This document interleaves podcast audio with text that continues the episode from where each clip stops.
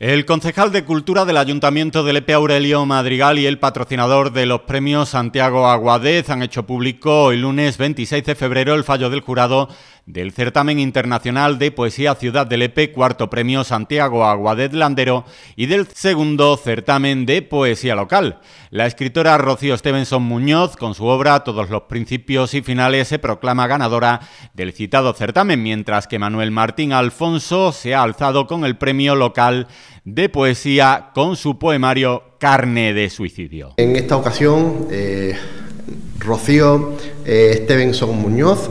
eh, con su obra Todos los principios y finales, se proclama ganadora del cuarto certamen internacional de poesía Ciudad, Ciudad de Lepe y el cuarto premio Santiago Aguadel Landero, que me acompaña aquí como patrocinador del premio. Y bueno, deciros que eh, Rocío ha presentado un trabajo muy interesante, la verdad que con mucha, con mucha categoría.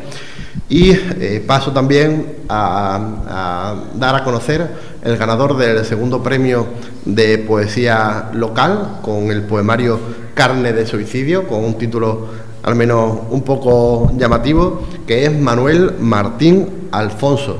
Eh, como bien digo, eh, es el ganador del, premio local, por lo tanto es un, un, lepero,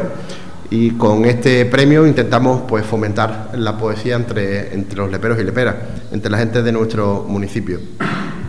Es decir, eh, recordar que los premios eran de 1.200 euros para el ganador del cuarto premio Santiago Guadalandero y de 350 euros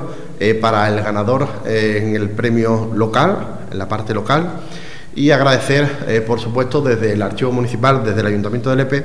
a el, jurado, que en esta ocasión ha estado formado por eh, don Julen Carreño Aguado, doña Bella Franco Oria,